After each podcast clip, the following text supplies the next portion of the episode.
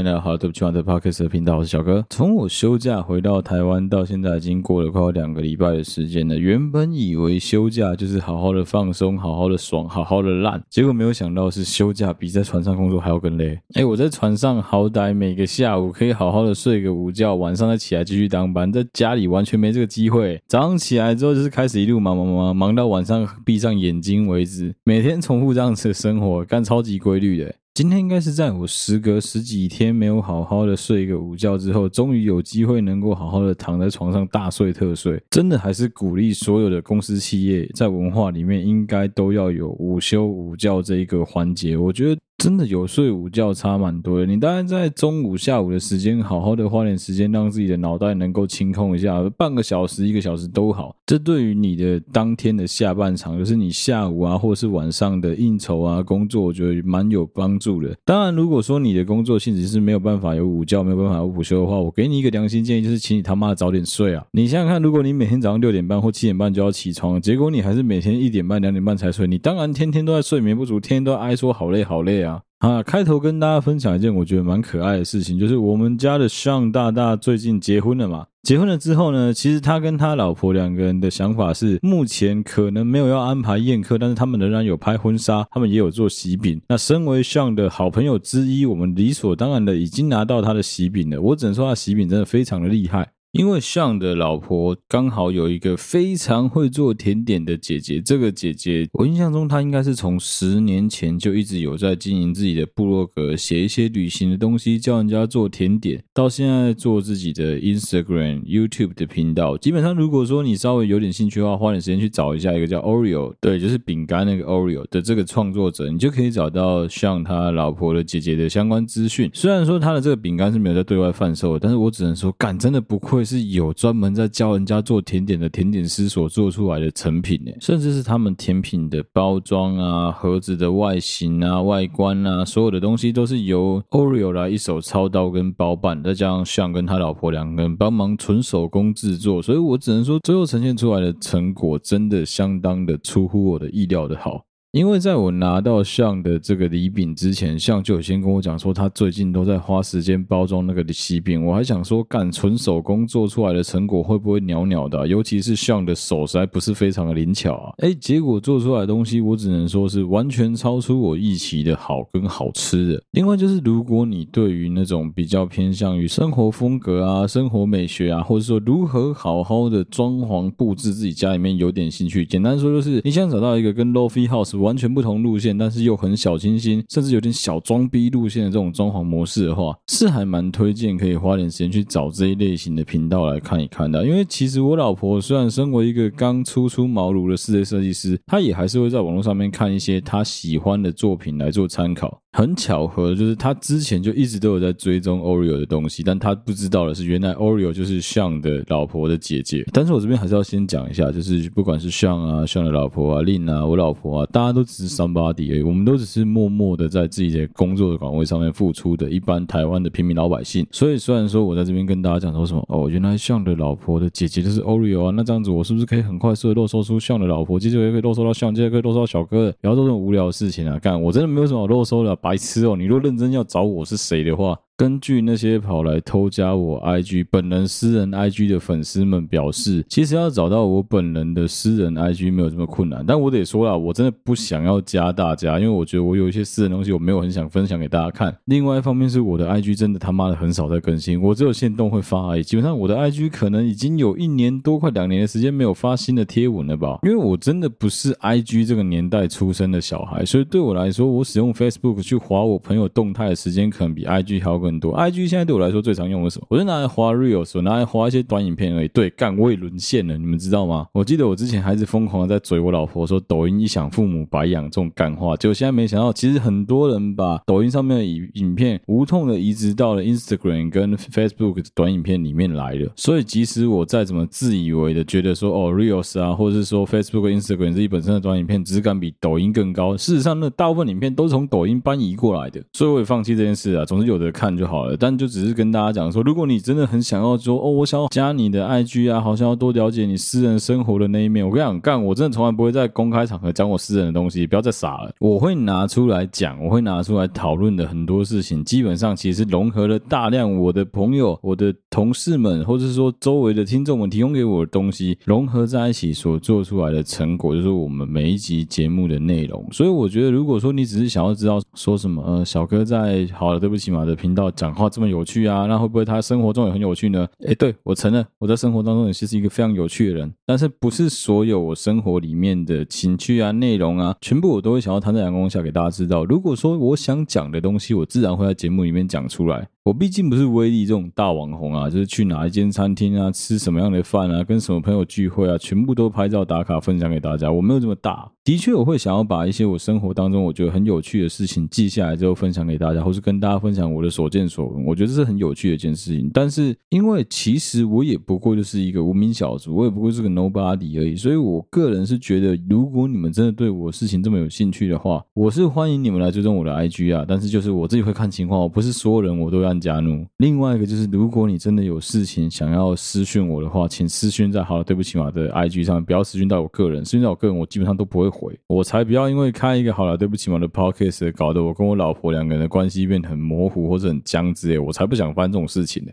好，接下来跟大家分享一个最近发生的话题好了。好，我先道歉哦。好，对不起嘛，这一集的内容也会比较偏向于比较直男一点点的内容，但是我相信基本上女孩子还是会有听这一集的必要。为什么会这样子说呢？简而言之，就是两性交往的过程当中，不管是男男女女、男女女男都一样，感情要能够长久，最高指导原则就是双方除了在心灵上面要契合之外，基本上在生理需求，也就是所谓性需求上面，也是必须要有一点满足的。所以，如果发生了等一会要跟大家讨论的这一个故事的事情发生在你身上的时候，你仍然必须要知道该怎么跟你的另外一半去讨论、去沟通、去解决它。这也算是一个听众投稿的内容，我觉得非常的有趣。再加上我自己也曾经发生过差不多的事情，所以我就很值得拿来跟大家讨论一下。好，开门见山来问一个问题哦，有多少人对于割包皮是有想法的？简单来说，是你有曾经割过包皮，我曾经想过你想要割包皮，或者是你曾经看过男生割包皮，或是你曾经看过男生因为包皮太长不割包皮，所以觉得很恶心的。我相信所有人应该都有很多相关的建议、意见跟故事可以分享吧。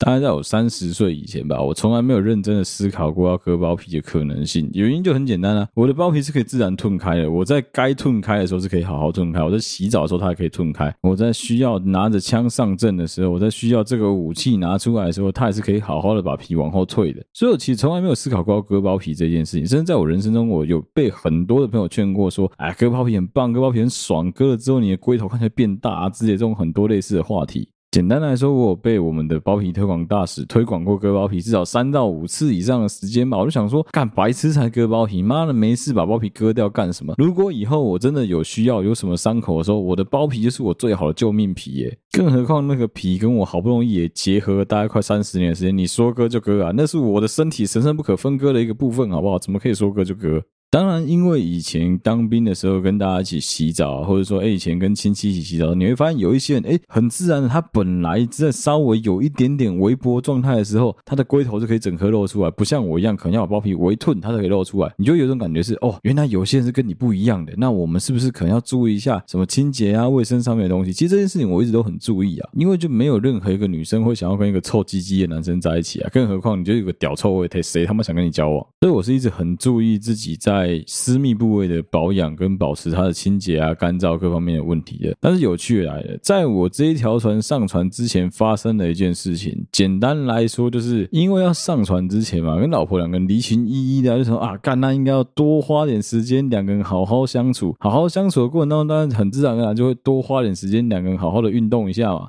结果求得来啊！简单来说就是使用过度了。使用过度的茶壶呢，被一直磨、一直磨、一直磨，之后会发生什么事？会越来越亮，会越来越光嘛。但是如果你把你的皮肤一直不停的摩擦，会发生什么事情呢？简单来说就是破皮啦。啊，如果说呢，你好死不死破皮破在包皮的里面，又会发生什么事情呢？我跟你讲，哇塞，直接好不了。我记得以前我曾经有一个强者，我朋友，我就不要说是谁，但总之不是我，就是我一个非常非常要好的一个朋友。以前在去菲律宾玩的时候。好了，对不起嘛，接下来要讲的内容非常相当的恶心，也不适合配饭吃。但如果说你周围有小孩子的话，可能要把他的耳朵捂起来会比较适合。简单来说，就是我这个朋友在菲律宾的夜店认识一个女孩子，然后这个女孩子也不晓得是不是 c o girl，总之就在夜店认识的，带回房间打炮的过程当中呢。女孩子主动的跟我朋友要求说啊，我不喜欢男生戴套，你可以不要戴套吗？我朋友这个白痴真的就没戴套了，结果悲剧就发生了。接下来要发生的事情，应该你我都知道了，所以还是要提醒一下你各位年轻人啊，就是该戴套戴套啊，真的不要给小啊。我这个朋友发生了什么事情呢？诶，飞机搭着回到台湾，大概隔了三天之后吧，马上发现尿尿会痛。一开始只是有点像是有灼热感的那种烧灼的疼痛、刺痛感而已，后来发现不行了。为什么不行呢？他发现他的回头在流鼻涕，用一个比较不文雅的讲法的懒叫 Nokia 啦。简单来说，就是他的鸡鸡开始疯狂的在流脓啊。这家伙也是非常能忍啊，他忍到在第五天左右才赶快冲去看医生啊。这个天才原本以为他可以跟猎人的窝精一样，只要尿尿尿出来之后可能就没事情，他可能以为就是体内有病毒之类的吧，但他也没在 Google 的。他得的是什么病呢？他得的是 Gonorrhea，我不知道有没有人知道 Gonorrhea 是什么？Gonorrhea 简单来说呢，就是淋病。淋病呢是有一种称为淋病双球菌，或是称为奈瑟氏淋病双球菌所感染引起的性传染病。简单来说呢，就是淋病、菜花跟梅毒都是年轻人性病很常会互相传染来传染去的几个性病哦。那当然还有另外一个大宗就是艾滋啊，但艾滋我们不讨论，艾滋我真从来没有碰到人得过，但是基本上淋病啊、菜花啊、梅毒，我周围都曾经有倒霉鬼得到过。好，然后因为呢，我小时候曾经有去游泳池玩水之后，脚上就长菜花的经验，就长尖尖锐湿疣，就长那病毒疣的经验，所以我就在想说，我比较衰吧，干恁爸干袂恁娘要就存正经过用来者人病。啊，因为那时候快要上船了，我也不想影响上船的期程，又加上说那时候其实还有疫情封控的问题，我其实心里面是很紧张，我想要赶快去看医生好了。嗯，看完医生之后，医生就只说你最近用很多，最近真的是使用过度。妈的，我那个医生真的他妈的干话王，你知道吗？我等一下继续讲那个医生的故事。简单来说，是我跟他讲说，干，我真的最近痛到不行诶。他也叫我就当着他的面把裤子脱下来之后，把包皮吞开。他说，嗯，这个蛮严重的，已经发炎了。我当然知道发炎啊，靠北哦，干，我那时候是尿尿会痛，你知道吗？我想要剉赛，怎么他妈尿尿痛成这样子？可是也是因为这一次，我才知道说，台湾基本上啊，在发生这种比较偏向于。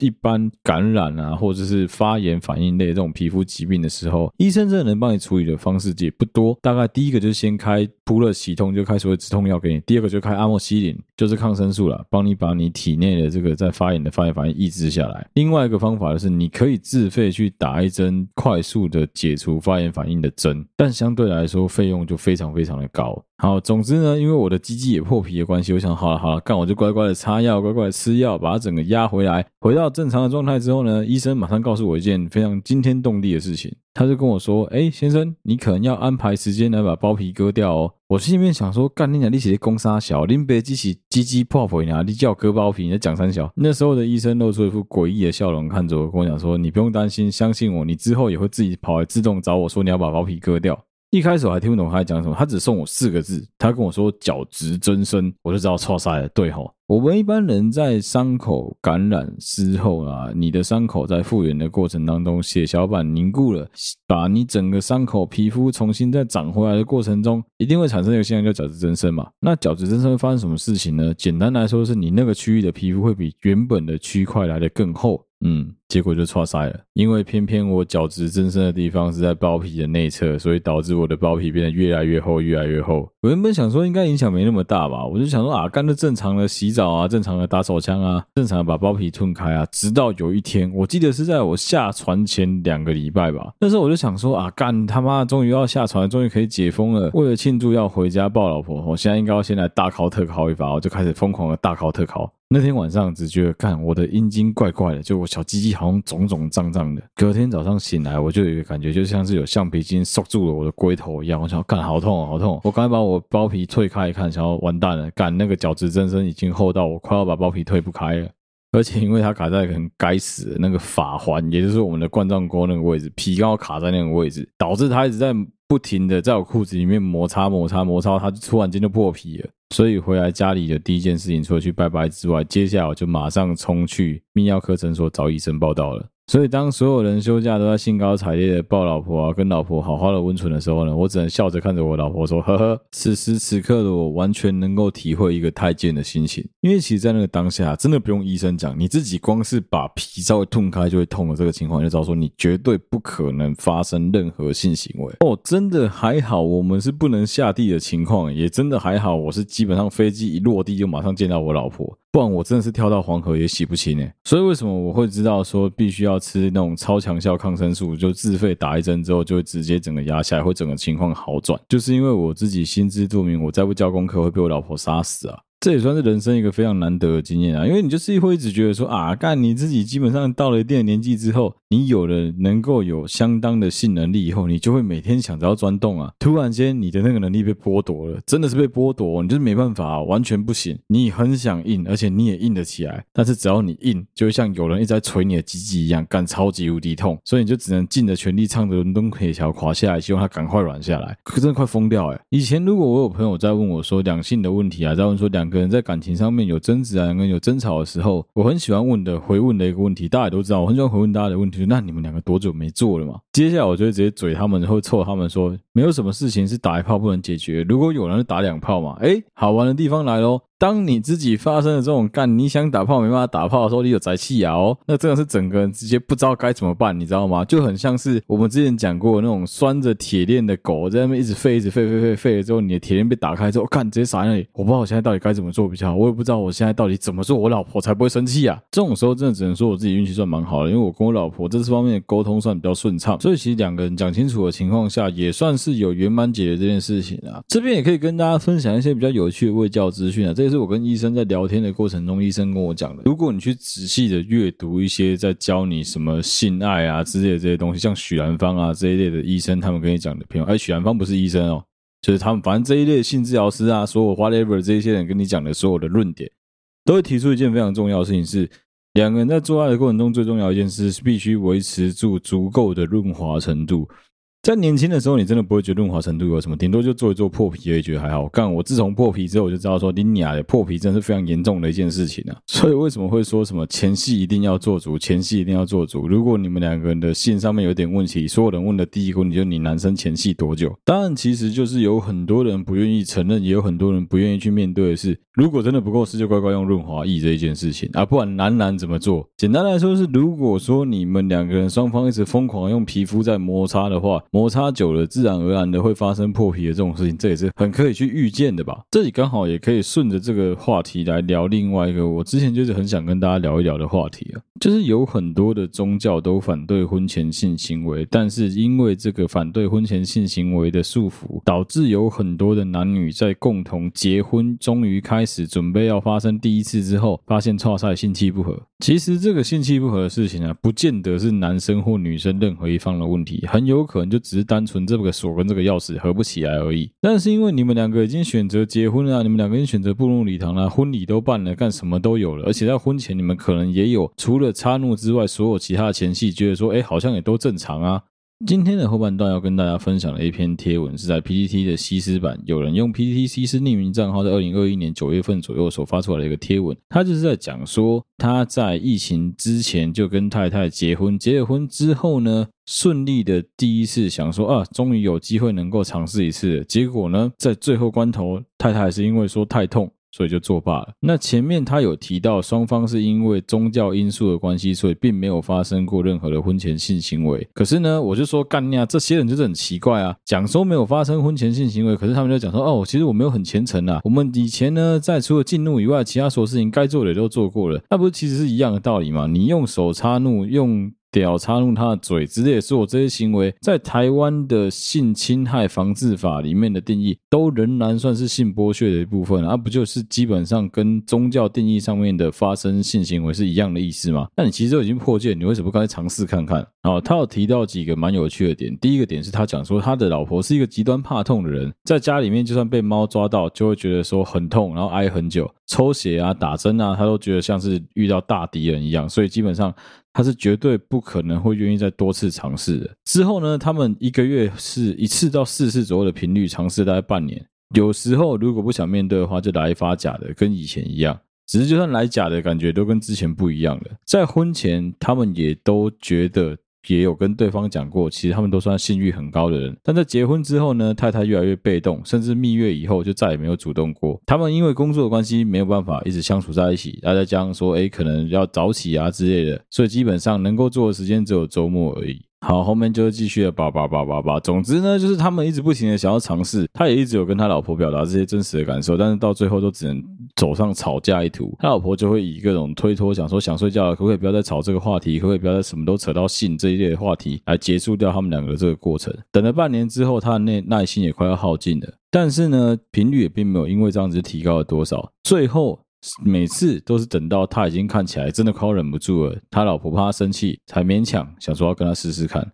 所有的尝试到最后都没有成功，虽然说有一点点进展，但老婆仍然是很明显的感觉出来不舒服、不享受。最扯的是，他也没有深入到处女膜部分，那想必就是洞口而已吧。一直到后来过了一年左右，太太又要忙学校的开学的事情，就再也没有尝试过了。其实他有提到啊，他有用各种各式各样的解决方法。第一个是因为他们以前都打假炮嘛，所以说他是有把前期都做足了。但是呢，最近几次都发现说他老婆其实是非常心有余而力不足了。他有试过用润滑剂，但是老婆一样会在那边靠腰说很痛，每次都在要插入一点点的时候就直接喊卡了。哦，接下来这个算是蛮有趣的一个点，也是我们一般男生会给的建议啊，就是他也有想过要试着先用手，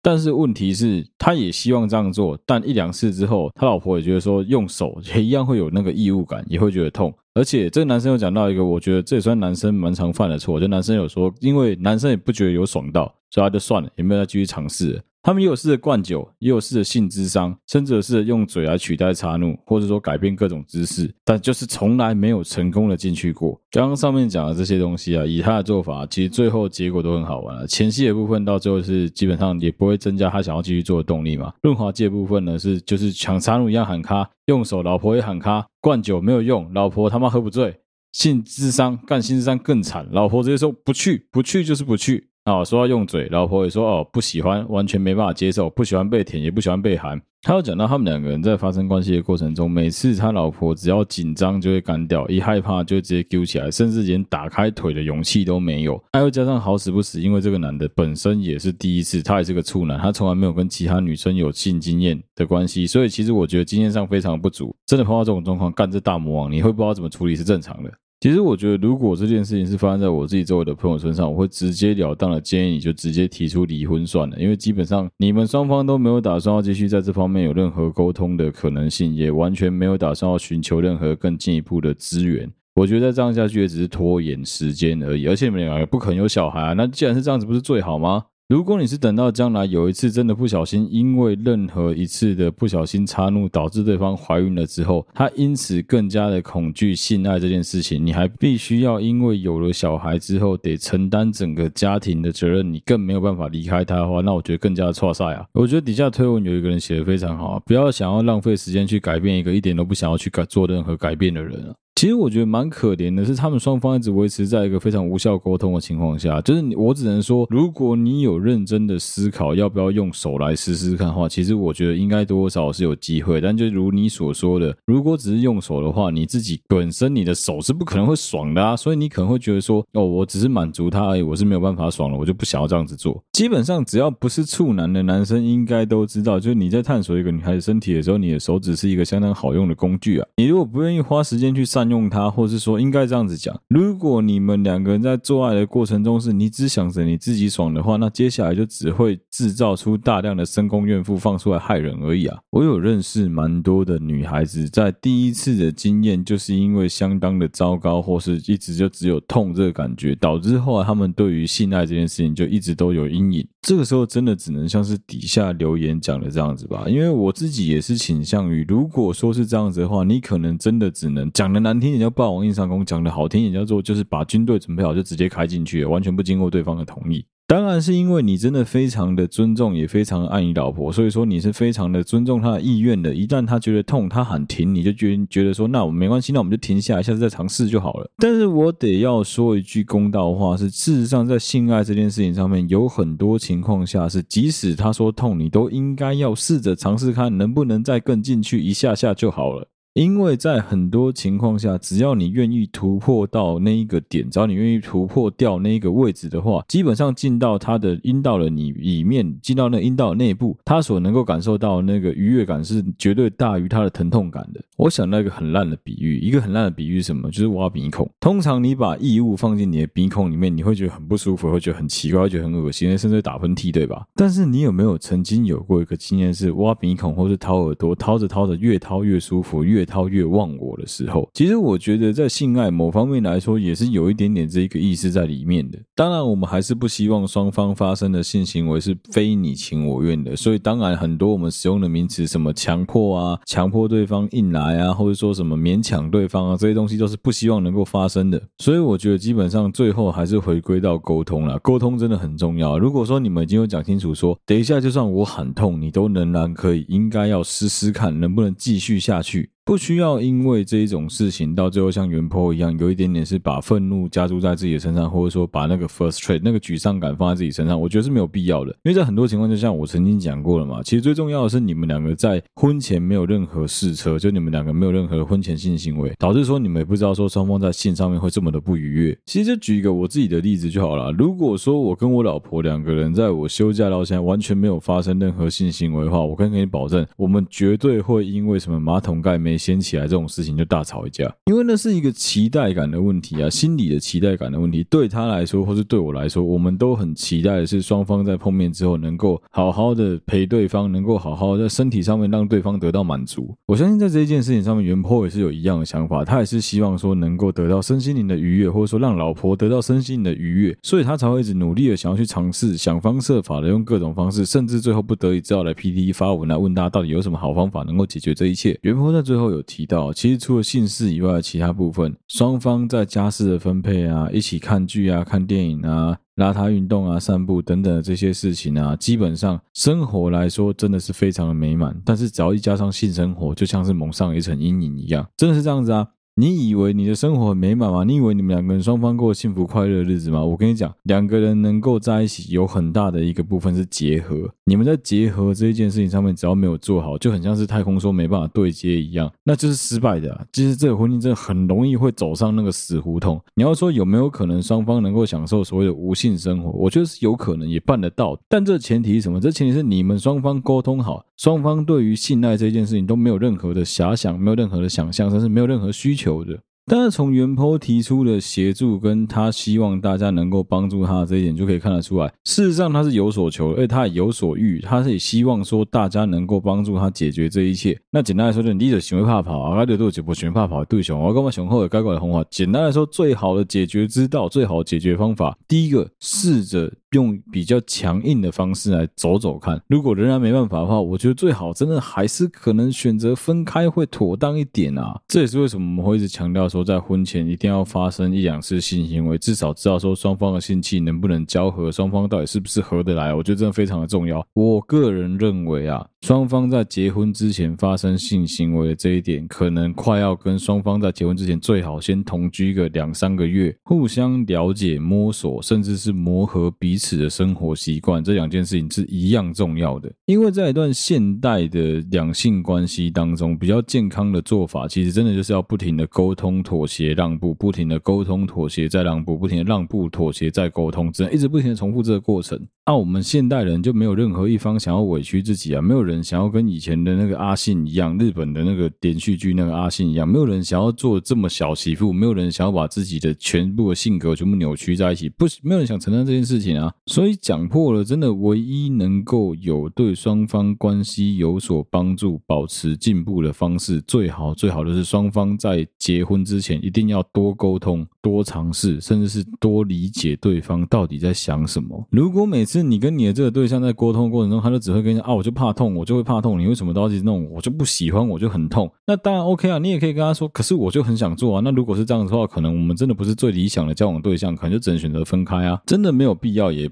不要等到最后一刻才突然间在那边哀嚎，说我把我的青春全部给你，最后你才告诉我说你跟我没有办法发生关系，我们两个不能嘿嘿嘿。我觉得真的很智障啊！我认为有蛮多方式可以试着去尝试的。第一个就是，如果对方真的很容易在你们两个每次把裤子一脱下来就紧张的话，那可以试着换个环境吧。比较好的方式就去一个比较长途的旅行啊，就像你说了，你们去蜜月的过程中其实也不是没有做过。那我觉得比较好的方式，真的就是趁着双方在度假的过程当中那个很放松的气气氛，去试着引导对方说：“哎，我们可以再试着再做一次看看。”把所有能做的、能够供上的一切，润滑液啦、玩具啦、你的手啦，所有东西全部都试一轮。如果他仍然直截了当的拒绝你说 “no”，listen no，那我觉得 OK。这个时候你也应该要放过自己，这表示说双方真的就是已经努力到了一个极限，他真的在这方面就没有办法是你永远的那个除了他在这方面真的永远永远没有办法去满足你。我觉得如果是这样子的话，你又是一个对于性方面有需求，你又是一个心知肚明自己想要。好好冲撞的人，那我是真的良心建议，比较好的做法是，你们双方都应该要放过彼此，就放手让对方去享受一个新的生活吧。他去享受他的 no sex life，你去享受你的那个天天打炮的生活。我觉得本来就是这样子啊。你越是去害怕改变，你越是去觉得说什么啊不行啊，我如果跟他分开，我可能这辈子都再也找不到对象。我看，那你就真的这辈子再也找不到新的对象，因为你就永远都是那个零啊。可是只要你愿意跨出那一步，你愿意试着去重新的拥抱你的生活，重新的拥抱你的青春，重新的拥抱你的小相信我，多的是机会能够找到那个适合你的对象的。很多那种失婚的女生，老是喜欢在他们的 IG 自介或者他们的 Line 的那个状态打那句话嘛，“花若盛开，蝴蝶自来”嘛，听起来非常的干，听起来非常的奇怪。但是说真的，那就是实话啊。这个时候又不得不再套一个之前红药丸理论里面很盛行的说法，就是分数理论嘛。我们之前就已经有跟大家讲过了，每一个男生只要你愿意花时间去培养你的兴趣，做好你的工作，在你的职业里面取得一个稳定的头衔，或是有一个好的成就，相信我，你。年过了三十之后，你的分数仍然是会渐渐的往上爬的。相对来说，女生就会比较痛苦，就会比较弱势一点，因为她们有一个条件是会往下掉的。就是他们的外貌条件是会很容易往下掉。如果他们不花点钱投资自己的话，如果不做打玻尿酸啊，如果不开始做医美啊，开始去打一些什么瘦腿针啊、消脂针啊这一类 whatever 这一类东西的话，那它整体的价值是会比男生掉得快很多的。为什么会这样讲？因为男生就是个臭皮烂骨，基本上你从你二十岁到你四十岁都是长这副鸟德性，你不会去动刀，你不会去医美，就算有几率也很低。可是女孩子只要过了三十岁、三十五岁、四十岁之间的那个外貌变化会变得非常非常的大。皱纹变多了很多条，可能皮肤也不再像以前一样白皙光滑了哦，甚至是可能因为长期的久坐久站，导致说皮肤开始有一些状况了。没有运动的关系，小腹变得非常的明显，甚至是因为这样子的关系，就变得在性吸引力上变得很低。你看到在这样子的条件底下，你一直都没什么变，但是你的那个女生对象，你的那个女的假想敌，她一直在做变化。你觉得相对来说谁的分数会比较高？谁会比较容易找到新的对象？所以花若盛开，蝴蝶自来这个道理绝对不只是用在那些失婚的单亲妈妈身上，包括你们这些可怜的单身狗也一样啊。我真的很讨厌看到或是听到有人在那边嘴说什么哦，我现在这个情况就像是假性单身。你他妈的，你会假性单身有很大的一个原因，是因为你自己从来都不愿意花时间，或是从来都不愿意静下心来好好跟你另外一半沟通，好吗？我跟你讲，即使今天你的另外一半是一个一哭二闹三上吊型的白痴，是一个智障低能儿都好，你仍然一定有有效能够跟他沟通的方法，不管是换你来演白痴智障低能儿，换你来下瓜下低。或者是演一个受害者，甚至是直接强拉着对方跟你一起去进行智商之类，多的是方法可以跟对方沟通，但这只是说你连那个去跟他沟通的力气都不愿意花而已。感情上的事情是这样子啊，两个人在性方面的事情更是如此。尤其在现代社会啊，有很多人，不要说现代啊，但其实以前也是现在的事啊。大部分的人对于性这一件事情啊，都仍然是处于一个难以启齿的状态啊。我刚才很直接的告诉大家说，我、在前前一个礼拜，就两个礼拜之前吧，我的小鸡鸡那个状态就像是我们男生在玩 CS 的过程中被丢到闪光弹一样，它是瞬间没有办法有任何勃起功能。当然，那个是我自己刻意的不让它勃起，因为我知道只要勃起就会痛到靠背，所以我是想尽一切办法不让它勃起的。不过也因为这么一个难得的经验哦，让我开始能够设身处地也站在那一些真的所谓的性功能障碍的患者的那个角度去思考很多的事情。前阵子 D 卡有一个很红的文章，是有一个男生，他就是之前有一个新闻，他的小鸡鸡被前妻在睡梦中直接把他剁掉的那个男主角。上帝赐给你这个亚当的肋骨，最重要的一个东西，就让你传宗接代的小鸡鸡，请你好好的用它，请你好好的保护它，请你好好的爱惜它。因为你永远不知道哪一天你会在睡梦中突然遇到一个神经病，拿着刀、拿剪刀往你的小鸡鸡乱戳、乱戳、乱戳，最后他就直接烂掉了，就接不回去了。我不是要鼓励男生什么啊，去嫖啊，去外面找女人啊之类的这些事情。我跟你讲，如果你有勇气，你敢去做这些事情，请你必须要有勇气，请你必须要有能力去承担这些后果。那如果你没有勇气、没有能力，甚至是没有办法去承担你因为去嫖妓、因为去外面找女人导致的所有这些后果的话，我良心的建议你就乖乖的对你的另外一半好一点，两个人多花点时间沟通。如果说双方在性方面真的非常非常的不愉悦，你们两个人也还没有结婚的话，我觉得你真的应该要想尽办法去改善这一切。如果最后发现真的没有办法，真的花了很多时间力气去想办法要改变对方，要让双方变得更好，但仍然是未果，仍然没有任何一个好的结果的话，我是很诚心的建议你，真的应该要考虑换一个对象试试看。当然，最后的结果有可能就像是我们以前讲过敲蚌壳一样，其实那个坏掉蚌壳有可能其实就是你自己，那也没关系啊，总比你耽误人家的青春，让人家浪费了一辈子的时间来等你这个无能的家伙好多了吧。其实来看一看 D 卡这一篇文章，我觉得也是蛮有趣的。D 卡 这一篇文就在讲说，鸡鸡被剪断后的生活，是发在二月十九日感情的匿名版。简单来说呢，原 po 是一个男生在前一段的婚姻当中，这件事有上新闻哦，就他的整个男性生殖器被他前妻完完整整的毁掉，他的阴茎是完全没有办法重建。为什么没办法重建？因为就只是外观好看的时候，他就不想重建了。再加上说，他当时去手术的过程中搞完，在送医之前是在身体外面，因为阴囊有被化开，所以不得已连蛋蛋都被拿掉。简单来说，他是直接没有男性生殖器的。我只能说，那个想要让原坡活下去的力量真的非常的强大，因为真的不管是谁发生这种事情，都会受不了打击，一定会有很严重的创伤后压力症候群吧。哦，我光是看到这个文章，想象那个小鸡鸡被切掉，感觉我的鸡鸡就要隐隐作痛。我觉得干，光看，光是想，我都觉得超级痛。更何况是你真的发生在你自己身上的时候，你真的完全不知道该怎么办比较好吧？我没有要去笑说什么啊，小鸡鸡被剪掉之后生活怎么样啊之类。其实我这一个新闻，这一个文章，我比较想聊的是，他有提到啊。整个新闻里面都把这个男生塑造成是一个渣男，但是大家都没有注意到一件事情是，其实，在那段婚姻里面，他本来就已经有一点忧郁症的形形象了。再加上说，他的前妻是有暴力倾向的，除了肢体暴力以外，其实都还有言语暴力。所以在相当长一段时间里面，他都处在一个很包容跟容忍的状态下。有一次吵架，他前妻拿水果刀不小心划伤了他的手指。下一句话，他前妻不是道歉，而是直接跟他讲说，下一次有可能就不是手指哦。在鸡鸡被剪的前几个月，其实他们两个最近有在讨论要离婚的事情，因为房子是在他结婚之前就买好了，所以他有希望说他前妻能够先找到安顿好自己的住所，分居之后再离婚。那个时候他们已经分房睡了。这个时候呢，其实就已经讲说啊，就像离婚一样，也已经恢复自由恋爱了。已经约定好离婚之后，他当然也开始有了新的离约会对象。但是在离婚前的一个星期，小鸡鸡断掉的事情就这样子发生了。其实我觉得真的对这男的来说非常非常非常的不公平啊。另一方面，你当然也可以讲说这个男生太单纯了。我也觉得这男生太单纯了。你怎么会轻信说啊？女孩子跟你讲说什么哦，我们就是暂时分开就好了，我还住在你家，你就可以乱搞，干不要傻了啦。基本上不会有人愿意让你做这种事情啊。也因为这样子的关系，他付出了所有人都不会想遇到，也不会想面对，更不会想要付出的这个最惨痛的代价，就失去了自己的命根子。但，我觉得真的是他妈的有够惨的。所以。你看，花时间沟通真的很重要。愿意花时间去倾听，去了解对方想要什么，知道说对方的需求，双方两个人建立好沟通的渠道，就是讲好并达成互信的这件事情，绝对是感情里面最重要的一块啊。